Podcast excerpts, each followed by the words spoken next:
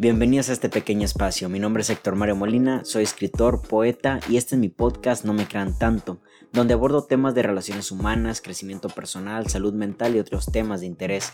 En este podcast no busco tener la razón. Junto conmigo cuestionaremos algunas ideas y creencias que nos rodean acerca de lo que somos, de cómo hay que vivir y hacia dónde van nuestras vidas. Acompáñenme.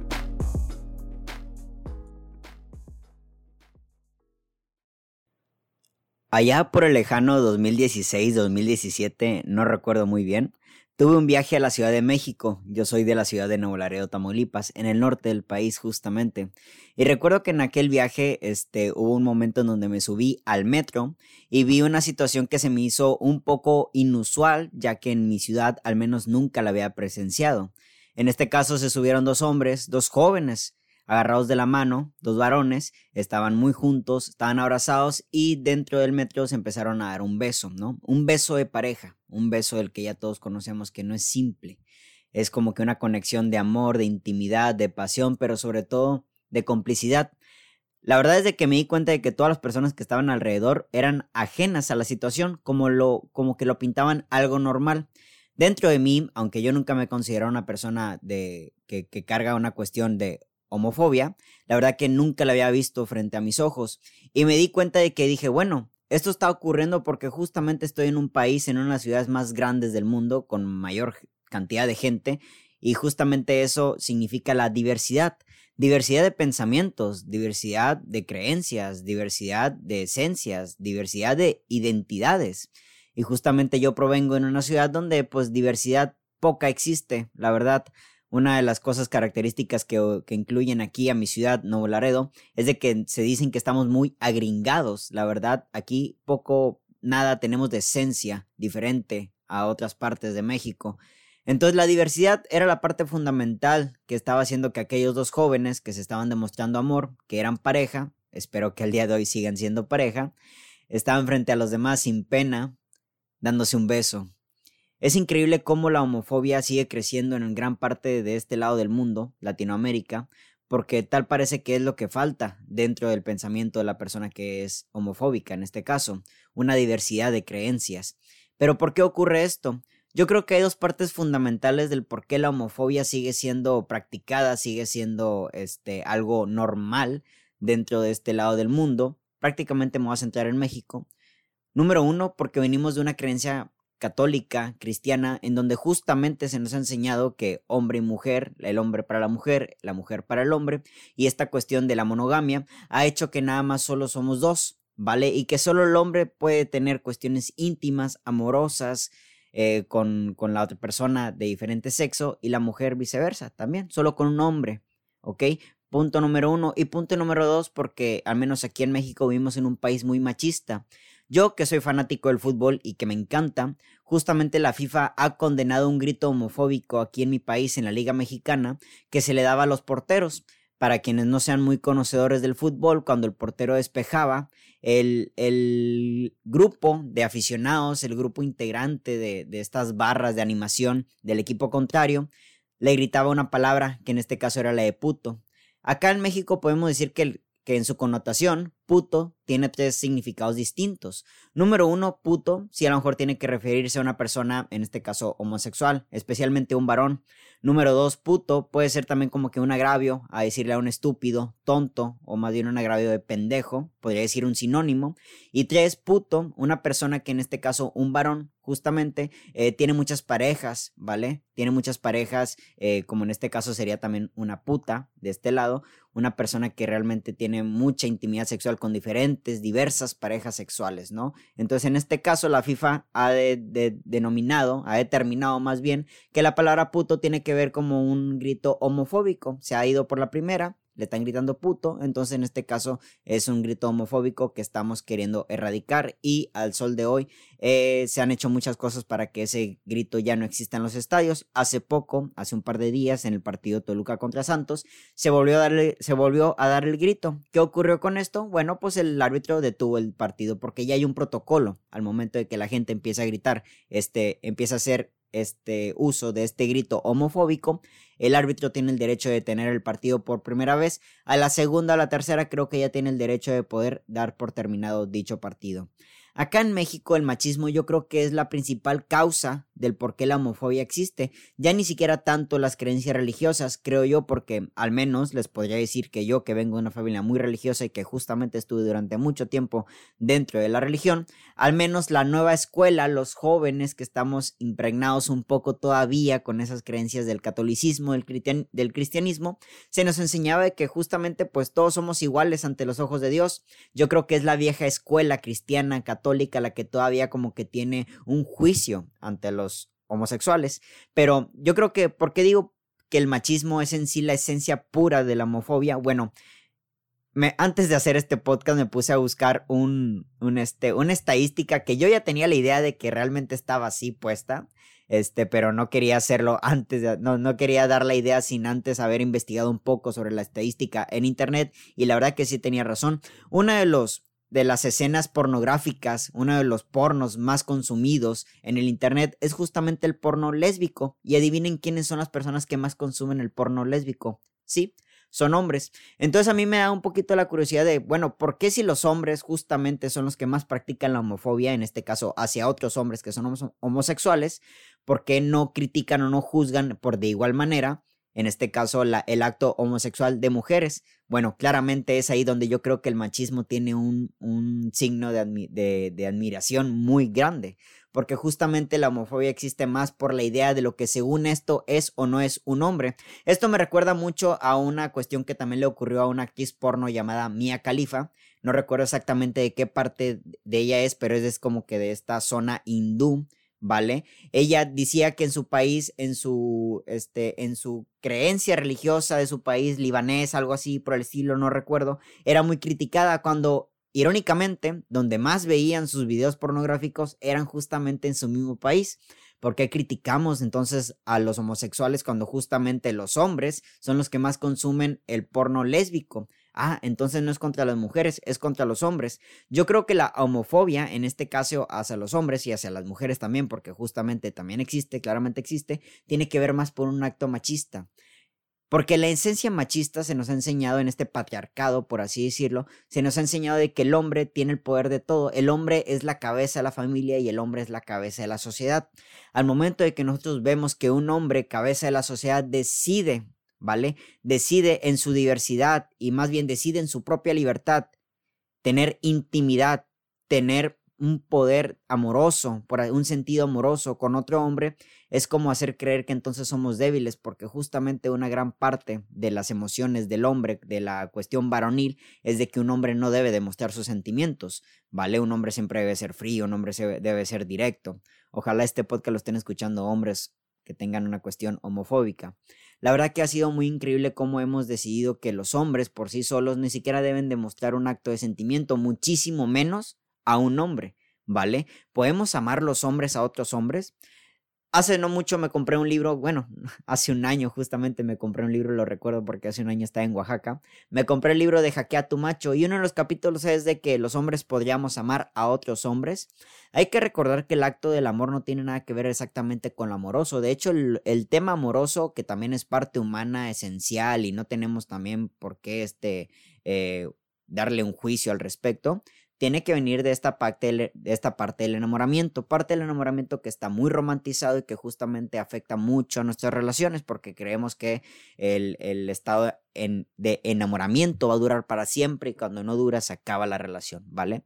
Lo importante de todo esto es de que hay que entender que el amor tiene que ver con una cuestión de empatía, de comprensión, de cuidado, de proteger. ¿Y qué no es eso lo que a veces debería hacer un padre, un padre con sus hijos? Entendemos que el amor justamente es como que este idioma universal en donde las personas todos nos podemos entender por igual, nos podemos respetar, pero sobre todo nos podemos dar un espacio. Y si es así realmente el amor, un acto de libertad, pues ¿por qué no amar hombres y mujeres por igual? ¿Vale? Yo como hombre puedo decir que he amado a muchos hombres en mi vida y amo a muchas mujeres y justamente pues mi padre el día que falleció me di cuenta de que bueno, ha sido el hombre que quizás más he amado en mi vida. Pero ¿por qué seguimos actuando creyendo que esta parte amorosa realmente del amor tiene que ver con un acto romántico, con un acto de intimidad? Yo creo que las personas tenemos derecho de realmente poder elegir con quién compartir primero nuestro amor, justamente, pero después de todo nuestra sexualidad, nuestra intimidad. Y yo creo que es ahí donde más caigo en cuenta de que pues no entiendo a la homofobia. ¿Cómo es posible que te caiga mal o que te choque un poco la idea de que una tercera persona que no eres tú está teniendo cuestiones o ideas de, de, de relación, ¿no? De relación íntima, amorosa, que son propias de ella o de él, con otra persona que tampoco eres tú. Y yo creo que esto tiene que ver, reitero, con una idea de lo que según nosotros los hombres, por machistas, hemos creído de lo que deberíamos de definir como un hombre, ¿vale? Como la idea de que un hombre no debe de amar a otro hombre. Y el amor, reitero, no es una cuestión amorosa, aunque muchas de las ocasiones y prácticamente en las relaciones amorosas se tiene que ver que, que lo primordial es el amor, aunque al final de cuentas no es lo que va a hacer que una relación se levante, tiene más cosas que hacer. El amor no lo puede todo dentro de una relación amorosa, pero al menos como que el amor sí lo puede todo dentro del entendimiento. Yo creo que estamos, vivimos en un país homófobo, en un país de homofobia, claramente, porque no hemos aceptado esa parte dentro del hombre. ¿Cómo es posible que realmente te choque una idea de en, la cual ni siquiera tú eres partícipe, un acto en el cual ni siquiera a ti se te involucre. ¿Cómo es posible que realmente tengas un pensamiento en contra, ¿vale? De alguien, de cómo debe vivir su vida sexual, íntima, personal, cuando justamente no te toca? Y yo creo que aquí nos vamos a una parte todavía más profunda.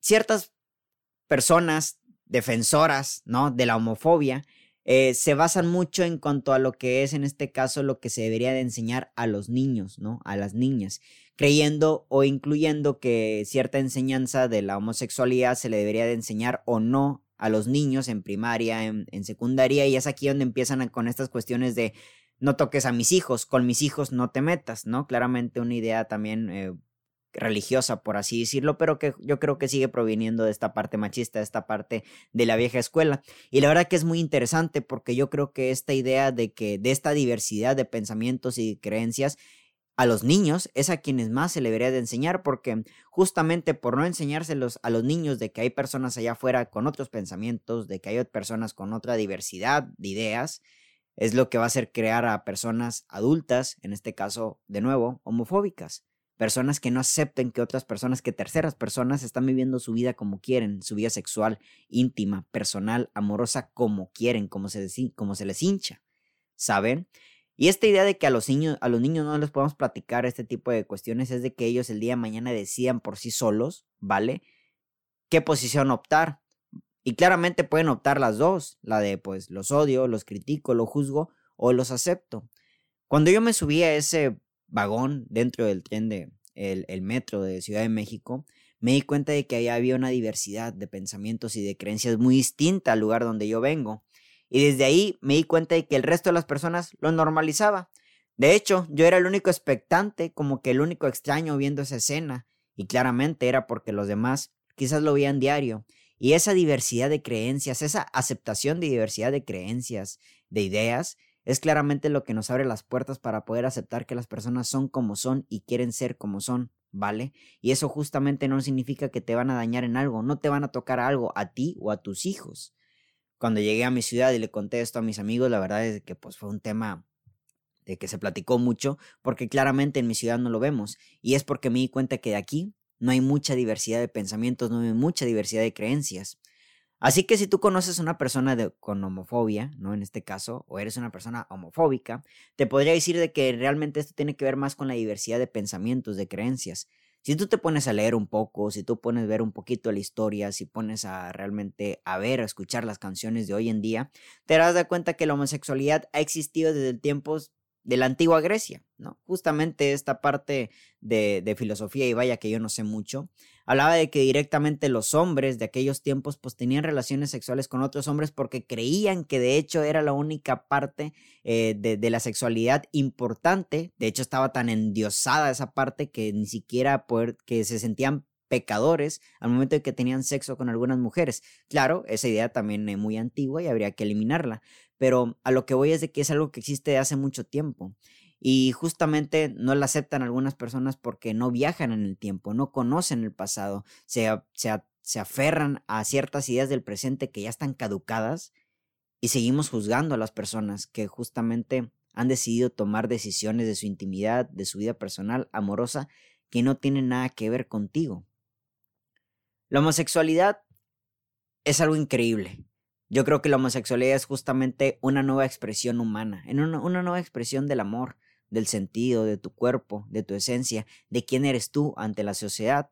Y esto justamente tiene que ver con tu identidad. Aunque claramente nuestros géneros son cosas que nos dan identidad porque nuestros géneros cargan mucha idea cultural, mucha carga social de lo que según es un hombre o una mujer o de lo, o de lo que según debería de ser un hombre o una mujer ante la sociedad. Yo quiero, yo creo que romper ciertos patrones, ciertas ideas, es justamente lo que nos va a acercar a la empatía, a la comprensión, y eso ya justamente nos va a acercar al amor hacia otras personas. ¿Por qué debe haber un juicio hacia los demás? ¿Por qué debería de haber un señalamiento hacia los demás? Cuando justamente los demás, en este caso, son simple, simple y sencillamente ellos. Aunque esto no es una idea o no es un podcast que debería de romper la hegemonía de lo, de lo heterosexual y darle este, un alza a la homosexualidad, no es, mi, no es la búsqueda de este episodio, es simplemente darnos cuenta de que si hay un pensamiento en contra de lo que cargas todavía de lo que es la homosexualidad, es porque internamente no hay diversidad de creencias, es porque no te has abierto a entrar en una incomodidad de poder ver otras cosas, de poder leer sobre otras cosas y darte cuenta de que sí, hay un mundo allá afuera que se está expandiendo, que está creciendo, que está cambiando, pero sobre todo que se está, que se está aceptando y sobre todo jóvenes. Yo creo que fue muy interesante, pero sobre todo muy impactante para mí en ese momento, para esa cantidad de pensamientos y de creencias que yo tenía en ese instante, ver a dos jóvenes agarrándose la mano y dándose un beso en el metro como si todo lo demás fuese ajeno. Y justamente me doy cuenta de que cuando amas a alguien, todo el mundo es ajeno al instante. Todo el mundo importa poco cuando te centras en los ojos de otra persona. Hace poco ocurrió un hecho que eh, rompió mucho en las redes en cuanto a la dada de opiniones, de, de, de, ideas, de lo que estaba ocurriendo en una película de Disney, en este caso una película que yo no he visto, pero pues ya me di cuenta de lo que ocurre al final. En este caso la película de Buzz Lightyear, en donde pues en algunos segundos aparece casi al final un par de mujeres dándose un beso, en este caso pues un beso lésbico justamente, y ha habido muchas críticas al respecto, tanto a la película, tanto a quienes critican el acto, y por ahí escuché en algún podcast un tema muy interesante. Número uno, si tú, persona de homofobia, te, enojas porque en una película animada para niños este, eh, hay un beso lésbico, yo creo que tiene que ver más la educación que tú le des en tu casa, en este caso a tus hijos, de lo que según tú para ti es o no moralmente bueno o malo en tus creencias para poder mostrárselo y que él sea un adulto, joven, adolescente, responsable, pues no tendría por qué un segundo de una película animada, en este caso, ofenderte. Y a su vez, la otra parte, la parte LGBT que estaba defendiendo esta escena, pues yo creo que tampoco es de que una empresa como Disney, que justamente lo que busca es dinero, pues te represente con un beso de un segundo. Yo creo que de hecho, si buscas quién te represente en la cuestión LGBT, hay muchas películas, hay muchas series en donde realmente hay personajes homosexuales donde claramente el tema central es la homosexualidad. Eh, no, ni siquiera eso, el tema central es el amor que te pueden representar de mejor manera. Un segundo en una película animada ni siquiera ofende y ni siquiera representa. Ese es el punto crucial. Pero se abrió un debate tan grande y yo creo que desde el debate, la cantidad del debate que hubo alrededor, es lo que me hace dar cuenta de que todavía hay muchas personas que no aceptan este tipo de creencias y que justamente también hay un grupo de personas que busca defenderla. Pero ¿cuál es la postura entonces? ¿Defenderla o atacarla? Yo creo que el punto aquí es comprenderla. Cuando realmente llegas a una situación en la cual ya ni siquiera no defiendo, tampoco me mantengo neutral, porque yo creo que esa es también una de las partes de tibias de un pecado más grande, ¿no? Mantenerse neutral ante ciertas situaciones, de injusticia sobre todo. Yo creo que entender, comprender y empatizar con la situación es realmente poder convivir mejor con alguna idea, ¿no? Yo creo que para las personas que tienen homofobia, que practican en sus comentarios, en sus chistes, en sus formas de actuar, en sus señalamientos, cuestiones homofóbicas, yo creo que deberían de ser personas que simple y sencillamente tendrían que observar. Así como yo en ese momento estaba observando lo que estaba ocurriendo en el metro de Ciudad de México, me di cuenta que eso era un acto de amor. Independientemente del, del, sexo, del género que eran esas dos personas, ahí había un acto de amor, había un acto amoroso, había una complicidad. ¿Por qué te va a afectar eso? ¿Por qué te va a afectar que dos personas son cómplices entre sí? ¿Te están tocando? ¿Están enseñándole algo distinto a tus hijos? Y si es así, pues yo creo que hay que enseñarle a los niños que el mundo de afuera hay diversidad de pensamientos. Y esa diversidad de pensamientos va a hacer que ellos, justamente, número uno, pues el día de mañana tengan la elección, la total elección de saber si, si van a querer ser heterosexuales, homosexuales, eh, no binarios, un montón de cosas, o no compartir, no sé cómo se le llame esto, no querer compartir esto, tu sexualidad con nadie, absolutamente. O, en el peor de los casos, convertirlo en un adulto que señala, que critica, que juzga. Hasta ese punto entiendo a la homofobia, porque no hay diversidad de pensamientos en su cerebro, porque no hay diversidad de imágenes, porque no hay diversidad, ¿sabes?, de ejemplos cercanos en los cuales tú puedes decir, yo acepto esta idea porque la he visto, porque he convivido con ella. Yo, prácticamente que tengo amigos homosexuales, amigas y amigos homosexuales, justamente ideo más, ¿vale? Convivo más con la idea porque hay personas que amo muy cercanas a mí que son homosexuales, pero cuando estas ideas, estas personas más bien no están cercanas a uno, es cuando no hay diversidad. Y justamente en ocasiones, por poner barreras de lo que es o no un homosexual en tu vida, es cuando tienes, cuando no te acercas a estas personas y es cuando menos aceptas las ideas. Yo creo que la homosexualidad existe de, bueno, no creo, está claro, la homosexualidad existe de hace muchos años atrás, pero ya es hora, ya es hora de que la empezamos a aceptar como una idea más como una forma de, socializar más, como una expresión humana más del amor, de, la comprensión, de la empatía y todas sus variantes, y justamente como algo con lo que hay que convivir porque hay personas que claramente tienen esas ideas, personas increíbles que a lo mejor le estamos cerrando nuestras puertas a nuestras vidas por creer que por simplemente tener otra ¿cómo se llama? Otra orientación sexual va a venir a perjudicarnos a nosotros, a nuestros hijos, yo creo que ahí nos estaríamos perdiendo de mucho. Hay personas de todos los bandos, de todos los países, de lo que ustedes me digan, que son buenos y malos, según la moral que cargues. Pero después de todo, yo creo que nadie se escapa de una comprensión y un entendimiento, sabiendo que están haciendo lo mejor que pueden y están queriendo hacer lo que quieren con su intimidad, con su sexualidad, con su amor, con su intimidad, con su esencia, con su identidad lo que se les pega la gana. Mi nombre es Héctor Mario Molina y que tengan todos muy bonita tarde. Hasta la próxima.